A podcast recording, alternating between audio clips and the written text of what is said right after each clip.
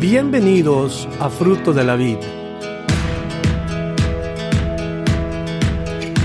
Nuestro deseo es presentarle la palabra de Dios de una manera sistemática, con el fin de que usted aprenda, conozca y crezca en su relación personal con Dios.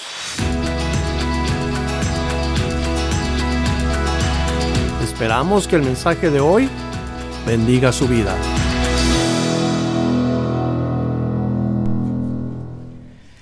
Hechos capítulo 1, ya hemos visto hasta el versículo 11, hoy continuamos del versículo 12 hasta el versículo 26, que es al final del, del capítulo. Eh, le doy a Dios gracias por esta oportunidad que nos da. Quisiera orar antes que todo, que Dios te hable a ti me hable a mí, como siempre deseamos eh, orar, que Dios ponga en nuestro corazón su palabra para que produzca un, un fruto que honre el nombre del Señor. Así que esta mañana, Padre, te pedimos que tu palabra, que es viva y eficaz, nos hable a nuestro corazón y que nos haga entender el propósito por el cual fue escrita y que fue escrita para darnos instrucción de cómo vivir y qué hacer en este mundo en el cual nosotros vivimos. Ayúdanos a ser como Cristo, a saber que tu voluntad es buena, perfecta y amable y que debemos de buscarla en todo momento. Perdónanos, Señor, porque a veces nuestro corazón se desvía y va en pos de las cosas que no edifican, va en pos de las cosas que van ah, en contra aún de nuestros principios o nuestras convicciones. Y te pedimos que cambies en nuestro corazón esos pensamientos y una vez más nos ayudes a santificarnos como a ti te agrada. Pedimos, Padre, que nos guardes en el amor de Cristo y bendigas esta reunión que tenemos juntos hoy. Te lo pedimos en el nombre de Cristo Jesús. Amén. Amén. Verso 12 nos dice entonces, volvieron a Jerusalén desde el monte que se llama del Olivar, el cual está cerca de Jerusalén, camino de un día de reposo. Y vemos que los discípulos, después de haber visto a Jesús que ascendió al cielo, vuelven a Jerusalén, pero ya no vuelven igual que como cuando regresan de este lugar. Imagínense a estos once hombres llenos de una promesa o habiendo oído una promesa. Acaban de ir a su primer retiro espiritual, podemos decir. Usted está en un retiro espiritual, usted va a un retiro espiritual con anticipación. Vas a un retiro espiritual sabiendo que vas a ir a recibir la palabra de Dios. Y así es como estos hombres regresan de este lugar. De su primer retiro espiritual regresaron con alegría, regresaron con gozo. Se encontraron con Jesús, les instruye y ahora regresan a Jerusalén. Un, camino eh, no necesariamente largo, sino un tiempo en donde pudieron meditar lo que habían escuchado. El camino que dice aquí un día de reposo denota una distancia de la cual les era permitido caminar a los judíos en el día sábado, aproximadamente como un kilómetro de distancia, no era mucho. Esta distancia se había fijado entre eh, lo que venía siendo el arca del pacto y los israelitas cuando estuvieron dando vueltas en los muros de Jericó. Es significativo eso un kilómetro más o menos, 900 metros más o menos de distancia del arca. Y esto es simbólico porque en donde estuvieron ellos, estuvieron con Cristo. 900 metros no hacía ni unos cuantos minutos. Ahora están regresando a Jerusalén. También el espacio era eh, significativo porque de la puerta del tabernáculo a las tiendas, a cualquier tienda de los, de los ah, tribus de Israel en el Antiguo Testamento, era 900 metros, significativo. Tenían que cruzar esos 900 metros para ir a adorar al Señor en el Santo Templo, en el tabernáculo. ¿Y qué leemos en Lucas? Ellos, después de haberle adorado regresaron otra vez a Jerusalén. Pero ¿cómo regresaron? Lucas 24, versículo 52, regresaron con gran gozo. A ver, dígalo conmigo, Con gran gozo. ¿Cómo te sientes hoy esta mañana? ¿Ah? Con gran gozo. No, unos dos, tres, está bien. Con gran gozo. De verdad no importa la distancia en la cual nosotros vamos a ir a adorar a Dios. No importa. Es más, el lugar donde estamos puede ser un lugar donde nosotros adoremos a Dios. Pero qué importante cuando nos reunimos como una iglesia para adorar a Dios con gran gozo. Si, si, lo habían aprendido de la promesa, si habían recibido la promesa y recibieron gran gozo, entonces ese gozo iba a continuar. Lo, lo iban a llevar en sus corazones. Lo que verdaderamente nos da alegría es la promesa de Dios. Lo que verdaderamente satisface es la promesa de Dios.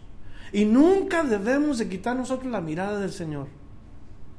No podemos quitar nuestros ojos de Jesús.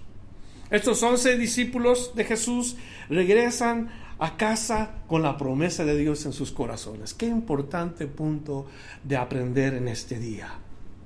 Cuando el Espíritu de Dios viene al hombre, o cuando uno está en espera del Espíritu de Dios y uno, tiene que tener gozo, gozo en el corazón, saber que lo que Dios va a hacer en mi vida cuando el Espíritu de Dios viene a mí.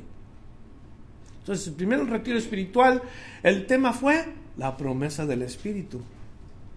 Yo recuerdo haber ido a muchos retiros espirituales de hombre. Cada vez que iba, regresaba con mucha alegría en mi corazón. Diferentes temas, la carrera espiritual, las pruebas, el hombre de Dios, tantos retiros en donde algunos de ustedes participaron en estos retiros, ¿cierto? No era una bendición. Y regresábamos llenos de gran gozo. Así regresaron los discípulos. Y cada uno de ustedes debe también de experimentar el gran gozo que es esperar en las promesas de Dios. ¿Están listos para lo que Dios quiere hacer en su vida? Espero y mi oración es que estemos preparados para eso. Nos dice que regresan.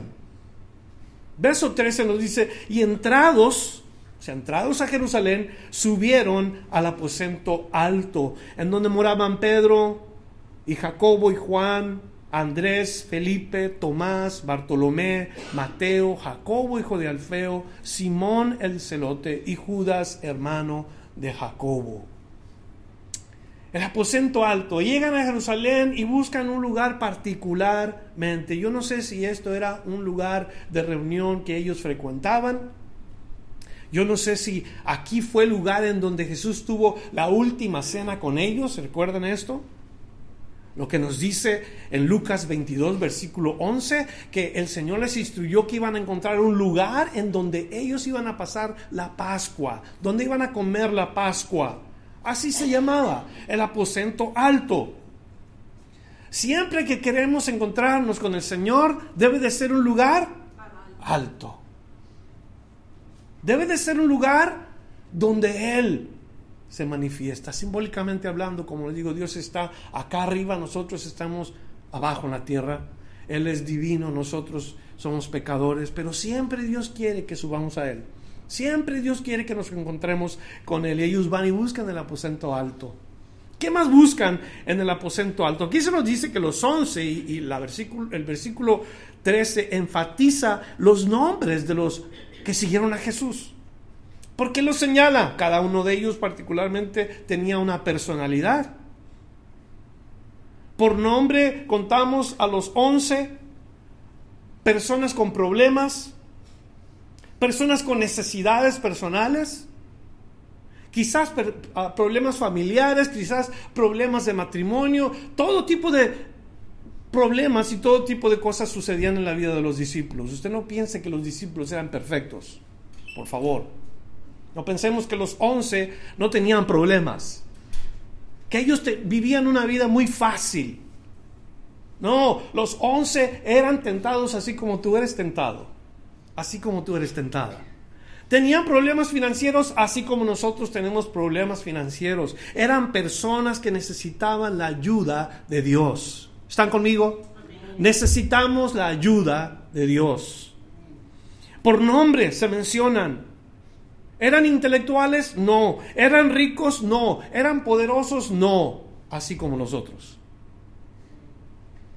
¿Qué tipo de personas fueron las que seguían a los hombres de Dios? ¿Qué tipo de personas siguieron a Jesús? ¿Qué tipo de personas siguieron al rey David? Escuche esto en 1 Samuel capítulo 22 y el versículo 2.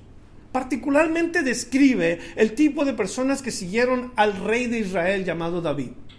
Estos hombres eran así, dice el versículo 2, y se juntaron con él todos los afligidos y todo el que estaba endeudado y todos los que se hallaban en amargura de espíritu. Y fue hecho jefe de ellos y tuvo consigo como 400 hombres. ¿Cómo eran ellos? Afligidos, endeudados y con amargura de espíritu. ¿Cuántos de ustedes son afligidos constantemente? Hay cosas que nos afligen. ¿Cuántos de ustedes están endeudados? Ni le voy a pedir que levante la mano. O, cuántos de nosotros tenemos a veces amargura de espíritu que, estamos concernientes con algún tipo eh, difícil, algún tipo de problema difícil y nuestro espíritu se, se, siente triste, se siente, se siente como una amargura, como que, como que es cuando nosotros vamos en pos de Dios. Bienaventurados los pobres en el espíritu. Eso es exactamente lo que Jesús dijo. Amargura de espíritu, pobres de espíritu. Ojalá que te consideres siempre en ese lugar. Eres un pobre en espíritu, porque el Señor te va a enriquecer. El Señor te va a levantar de ahí. Esos fueron el tipo de personas que siguieron a David. Pero leemos de los, de los 11 discípulos y que vemos el mismo tipo de personas. Es más, cuando Jesús estaba haciendo sus milagros, nos dice Mateo capítulo 4 y el versículo 24, nos dice así, y se difundió su fama por toda Siria.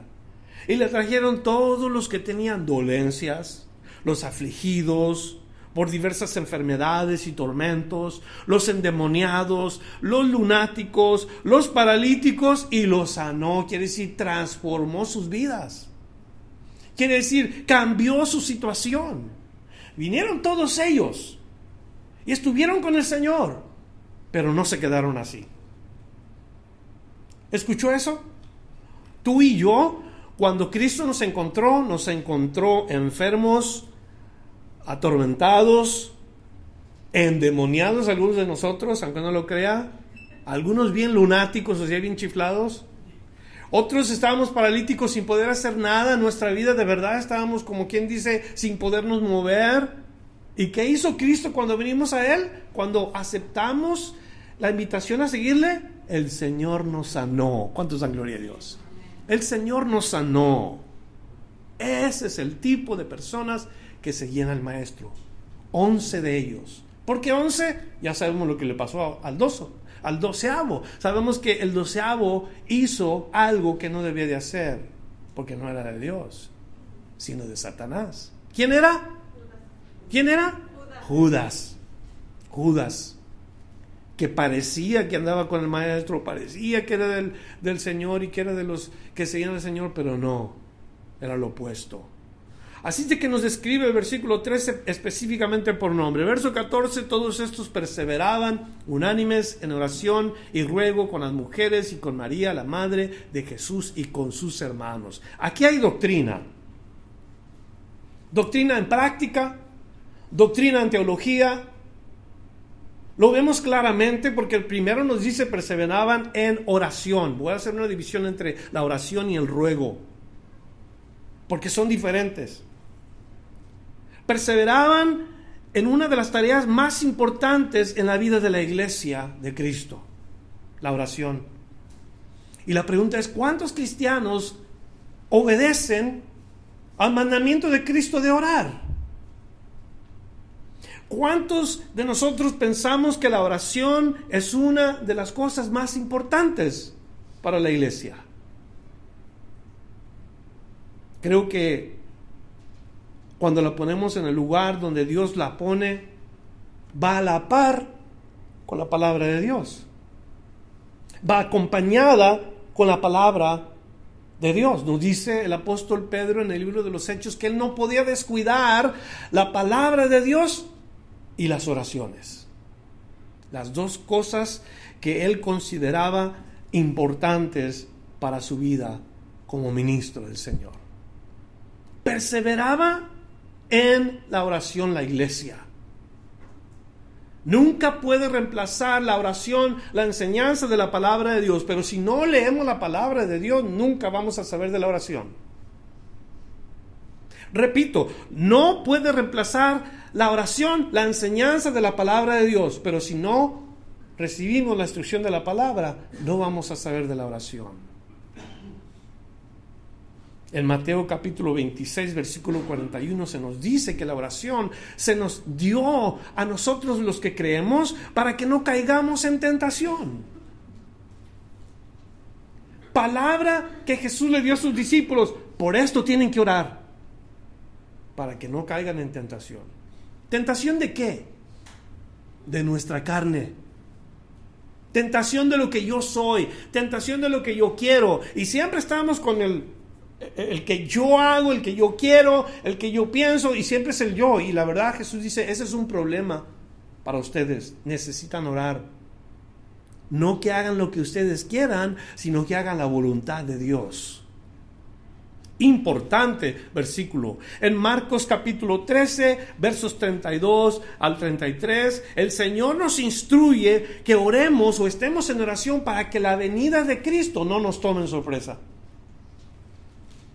Lo lees el versículo y te das cuenta que el Señor dice, oren para que la venida del Señor no los tome por sorpresa. Luego en Lucas capítulo 6, verso 28, necesitamos estar orando por aquellos que nos ultrajan, que es la palabra ultrajar, los que nos tratan mal. ¿Alguno de ustedes padece como cristiano? ¿Padece porque sigue a Cristo? Necesita usted estar orando por esta condición. Cristo pide que oremos por aquellos que nos ultrajan.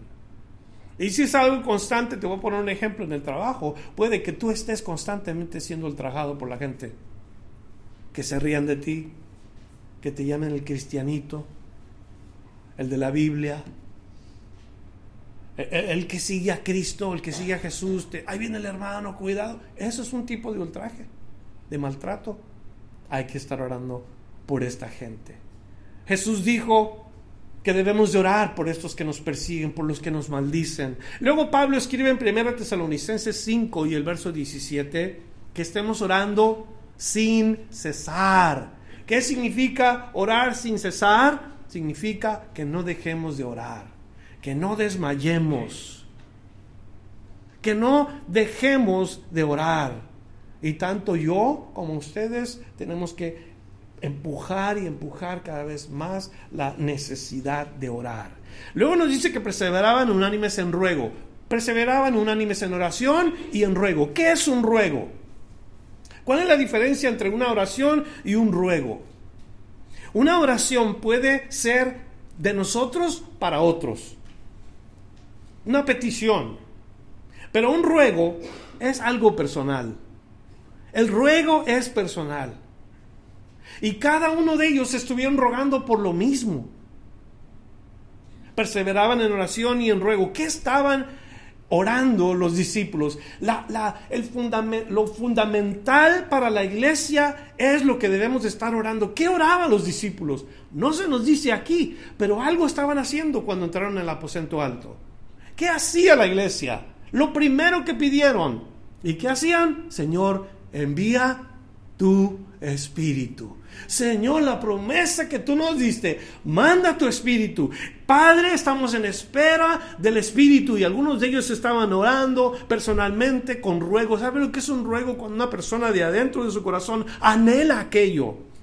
Cuando oras con todo tu sentimiento, con todo tu corazón y estás orando a Dios que mande la promesa que Él dijo y te conviertes en alguien que está rogando, que está implorando. El ruego es una súplica de necesidad. ¿Escuchas eso? Es una súplica de necesidad. Cuando una madre tiene un hijo enfermo, ora con, con necesidad verdadera. pide con dolor en su corazón. Es un ruego que viene de adentro del individuo, sincero,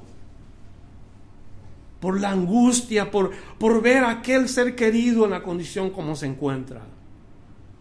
Nota conmigo que los creyentes no, no, no hacían diferencia en sus ruegos hombres, mujeres, no sé cuántos jóvenes habría ahí, pero qué bueno y qué importante cuando perseveraban unánimes, cuando estaban juntos. ¿A quién describe ahí? Describe a los once, describe a las mujeres, describe a María, la madre de Jesús, y a sus hermanos. Yo les dije que aquí había doctrina y que aquí había teología. Doctrina en la práctica y teología en la palabra de Dios, o sea, enseñanza de las cosas correctas acerca de Dios.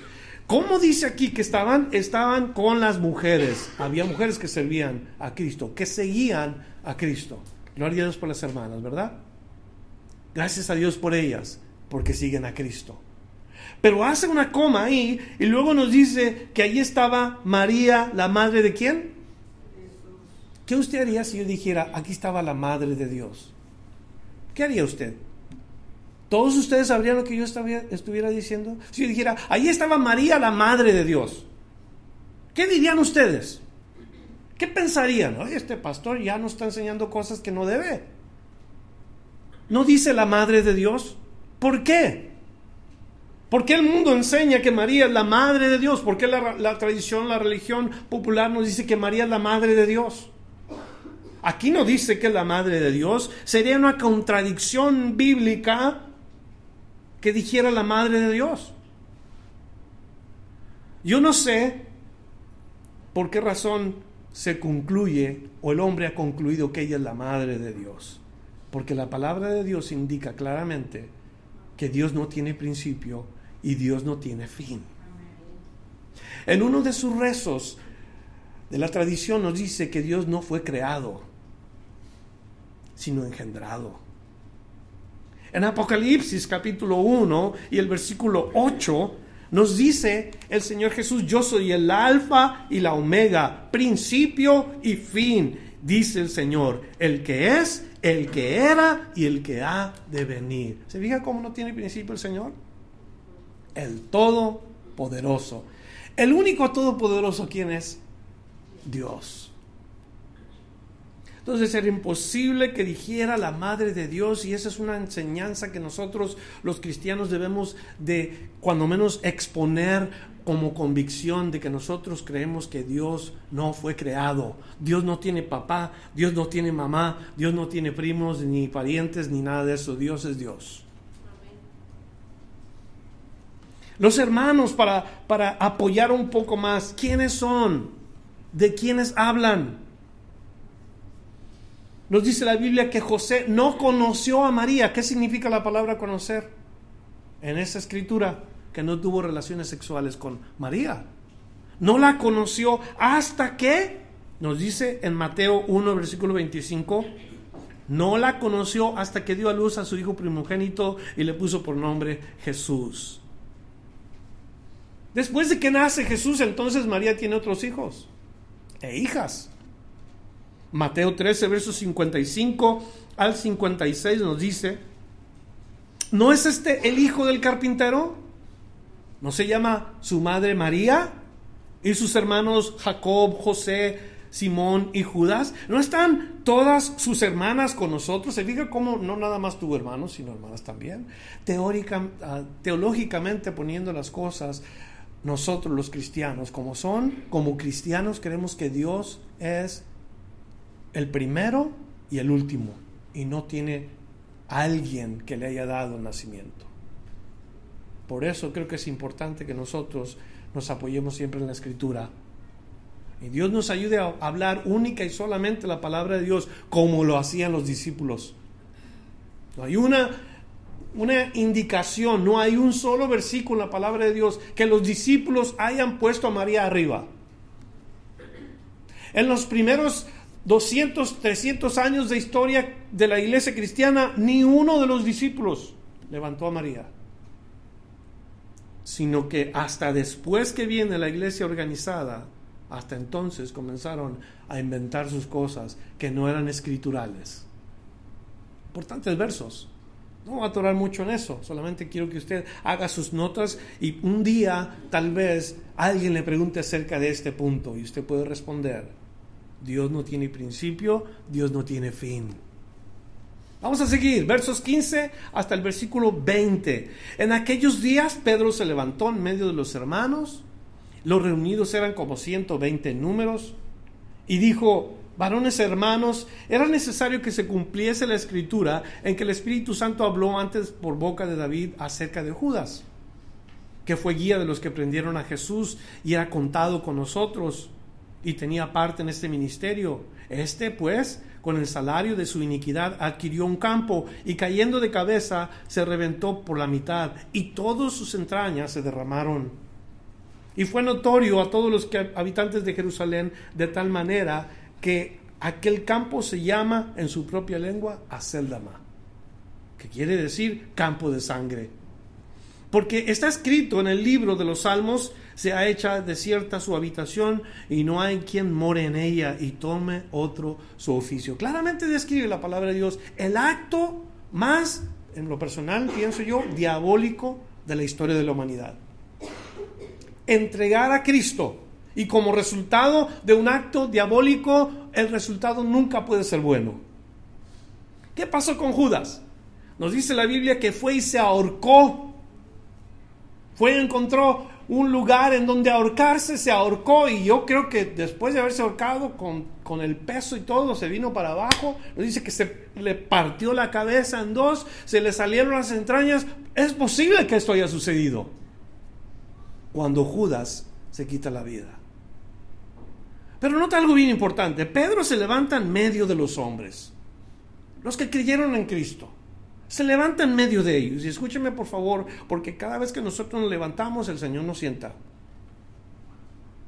No es de nosotros el estarnos poniendo títulos o lugares. Es Dios el que tiene que hacer esto. Si, si yo me voy a levantar como alguien más grande, Dios me va a sentar, pero rápido. Pedro quería hacer una obra buena, quería, quería que Pedro eh, arreglar el problema bíblico. En este punto nosotros ya leímos la semana pasada cuántos apóstoles se describieron en el, libro de Apocalipsis. Eran 12, entonces Pedro tal vez pensó, tenemos un problema. El problema es que hay 11 apóstoles, falta uno. Claro que él no conocía los escritos para ese tiempo, esto vendría por revelación, pero Pedro quiere arreglar el problema de que eran doce los que seguían al Señor. Muchos están de acuerdo con el método empleado, otros no. Algo que sí podemos estar en acuerdo es que Pedro utiliza las escrituras y el exponer la palabra de Dios como siervo del Señor es bien importante.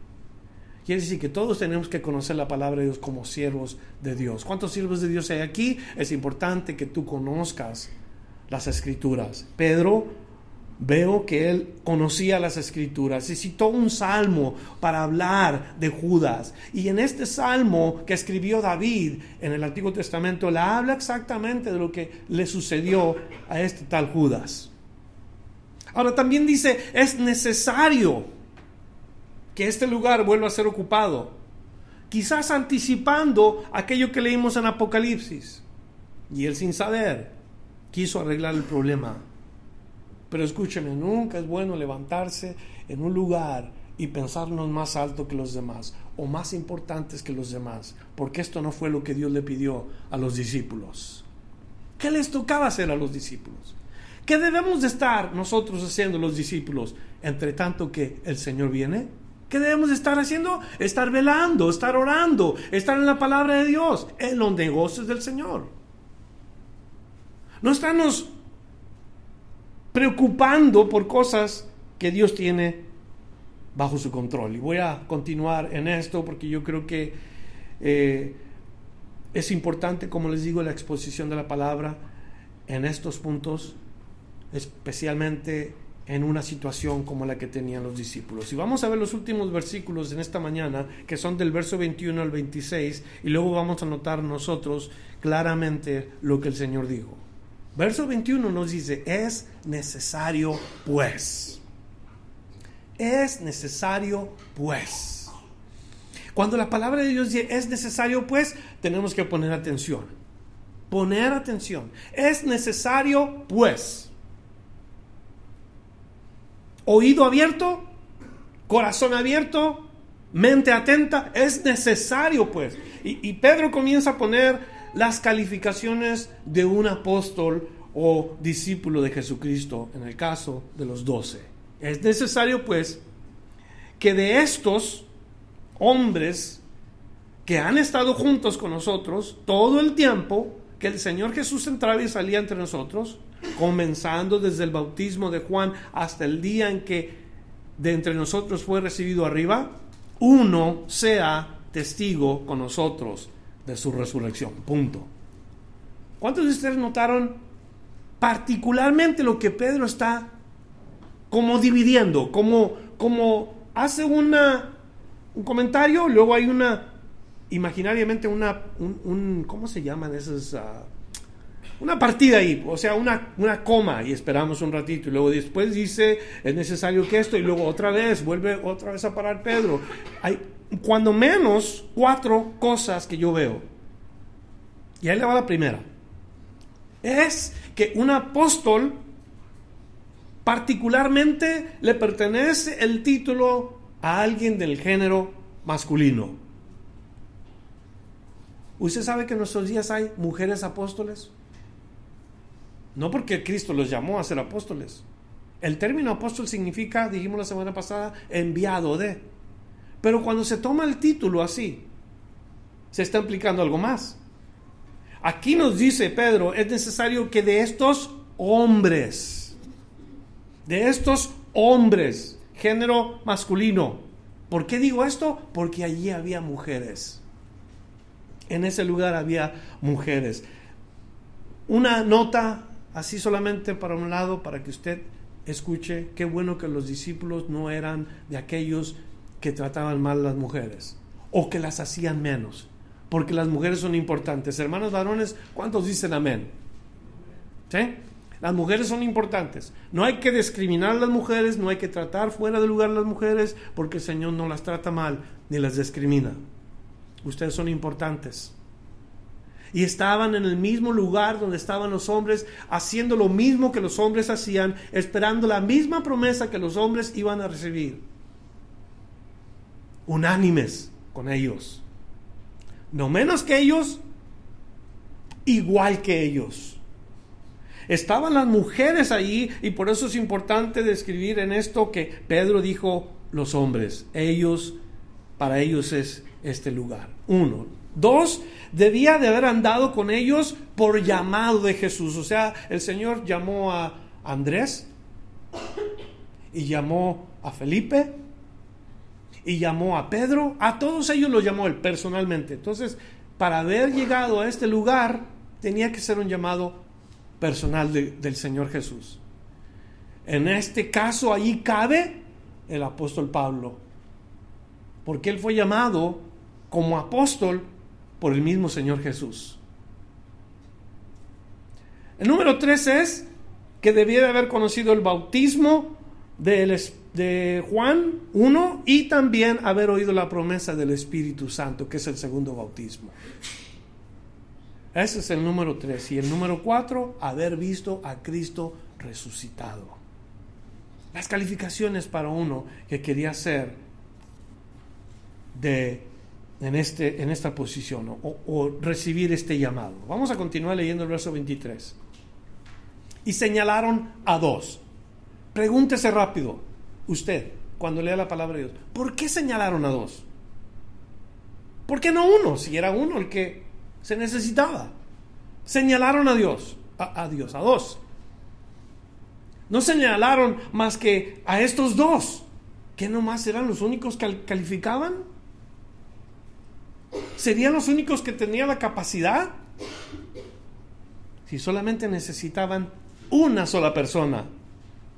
Señalaron a dos y luego menciona sus nombres a José llamado Barsabás, que tenía por sobrenombre Justo, y a Matías. Verso 24, y orando dijeron, tú Señor que conoce los corazones de todos, muestra cuál de estos has escogido. Verso 25, para que tome la parte de este ministerio y apostolado de que cayó Judas por transgresión para irse a su propio lugar. Y les echaron, les echaron suertes y la suerte cayó sobre Matías y fue contado con los once apóstoles. Le digo de antemano, hay muchos que están de acuerdo con esto y otros que no están de acuerdo con esto. Primero vemos lo que hicieron correcto y luego después, según el criterio de cada uno de ustedes, vamos a examinar lo que hicieron incorrecto. Señalan a dos. ¿Cuántos se necesitaban? Uno. ¿Hay sabiduría ahí? Señalan a dos. Vamos, vamos a especular. La mano de Dios no se había acortado para que él escogiera específicamente a la persona indicada. ¿Cuántos creen eso? En Hechos capítulo 6 se nos dice cómo es que los discípulos debían de escogerlas a los siervos para la obra del ministerio. Ahora, la diferencia entre este momento y el capítulo 6 es bien grande. ¿Ya llegó la promesa del Espíritu en el capítulo 1? No. ¿Ya llegó la promesa del Espíritu en el capítulo 6? Sí. Había que escoger con sabiduría y en Hechos capítulo 6 tenemos que los apóstoles escogieron personas calificadas para este oficio necesitado y eligieron a siete hombres.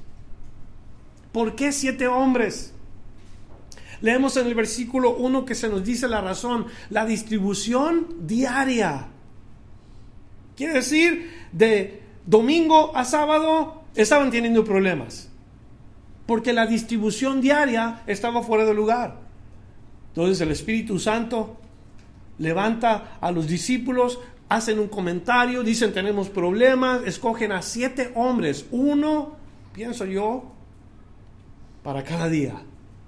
Siete, porque hay siete días en la semana. Y yo creo que este es el primer punto que deberían de haber visto los que estaban escogiendo al que iba a reemplazar a Judas. Hacerlo con sabiduría.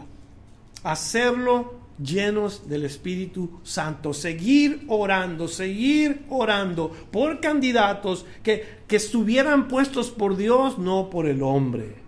Que fueran escogidos por el Señor, no por los discípulos. Entonces el punto sería orar y esperar. Dígalo conmigo. Orar y esperar. Cuando Dios quiere hacer algo, nosotros tenemos que orar y luego debemos esperar para que el Señor cumpla sus promesas y Él haga el trabajo que nosotros fácilmente podemos hacerlo mal. Que si Dios lo hace, el trabajo va a ser perfecto. Si yo lo hago, el trabajo es imperfecto. Cuando el hombre pone sus manos en las cosas de Dios, el trabajo no sale bien.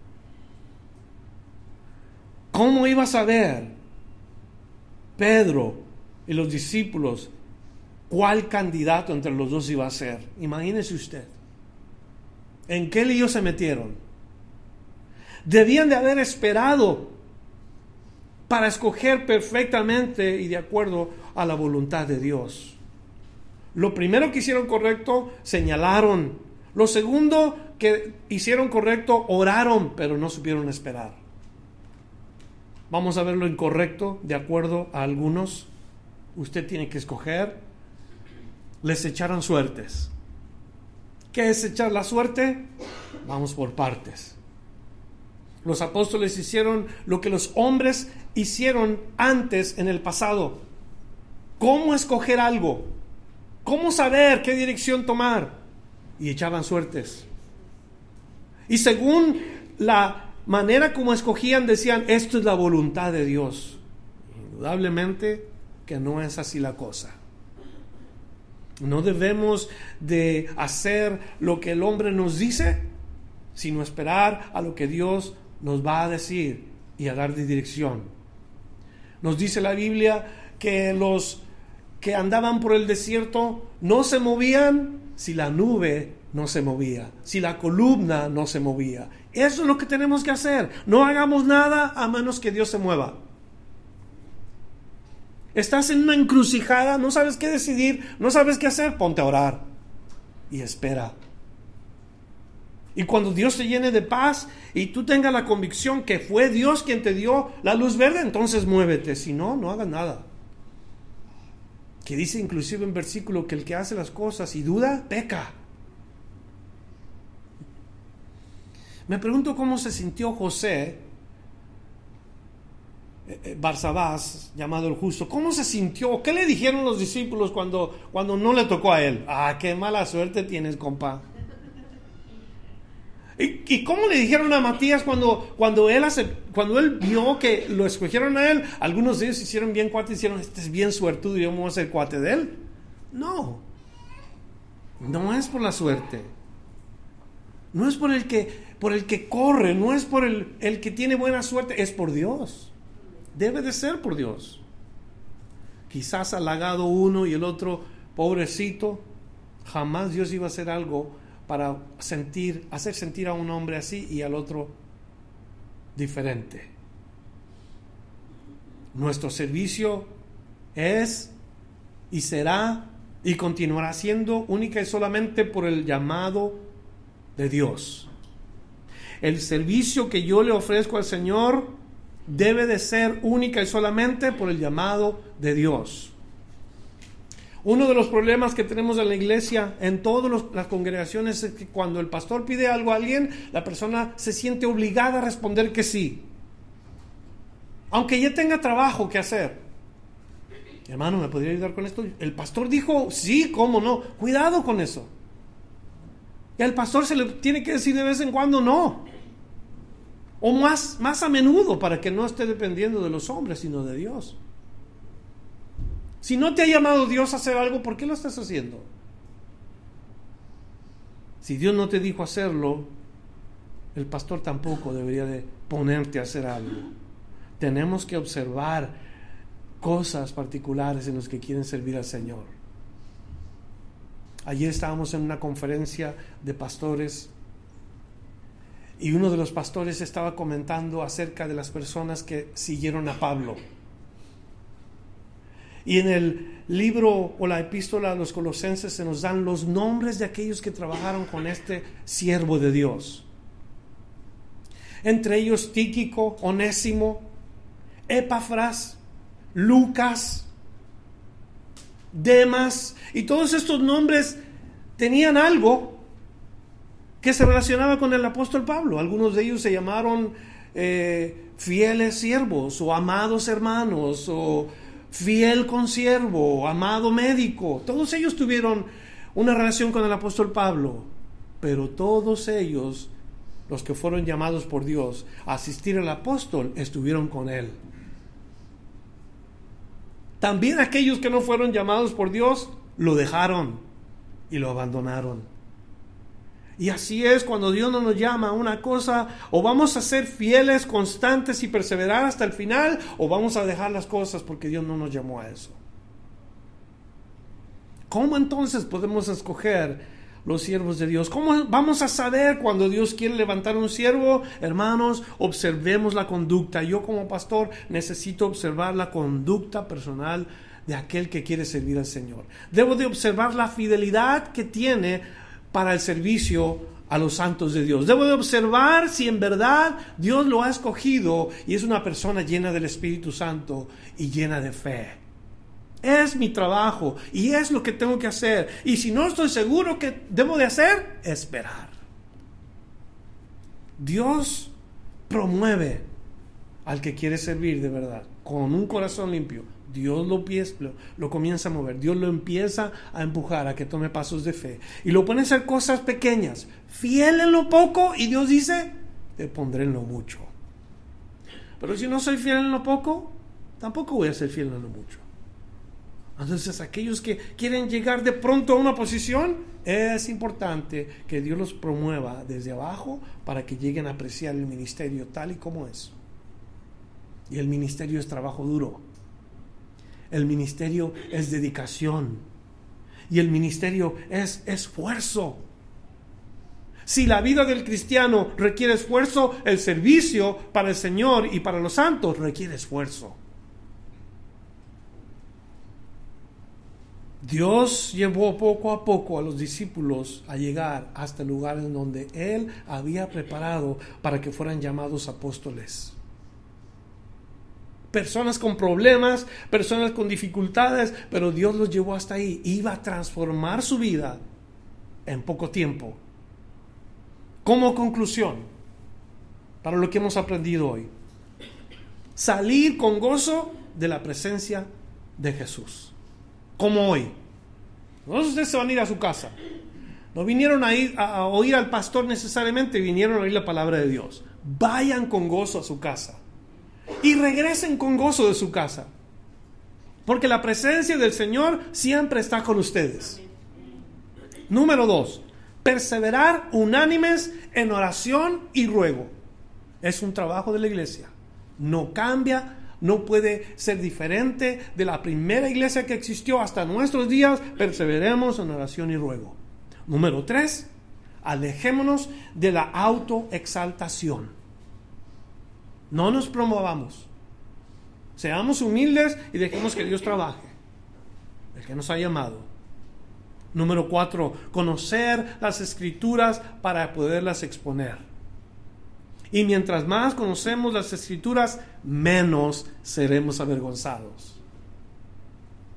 Número 5, orar a Dios que Él señale a sus siervos. Y número 6, nunca pensar que tuvimos buena suerte para servir a Dios. Y hay muchos que andan por allá, como quisiera yo ser como el hermano tan suertudo, mira la posición que tiene. Yo como quisiera ver, no, no recibimos el llamado por buena suerte, sino por gracia. Amén. Vamos a orar para que esta enseñanza se quede en nuestros corazones. Y oramos para que Dios nos ayude a esperar, para que Él señale a sus servidores. Ayúdanos a escoger con sabiduría y poder ver el testimonio, la conducta, la fe de los que dicen querer servirte, Señor. Los que ya estamos sirviéndote, permítenos hacerlo con tal pasión que los demás sean afectados con la manera que nosotros procedemos. Sobre todo, que sea para tu gloria y que se ha hecho todo en el nombre de Jesús. Amén. Gracias por escuchar la enseñanza de hoy. Visítenos en frutodelavid.com para escuchar más mensajes, para obtener las notas del estudio y para comunicarse con nosotros. Que Dios le bendiga abundantemente.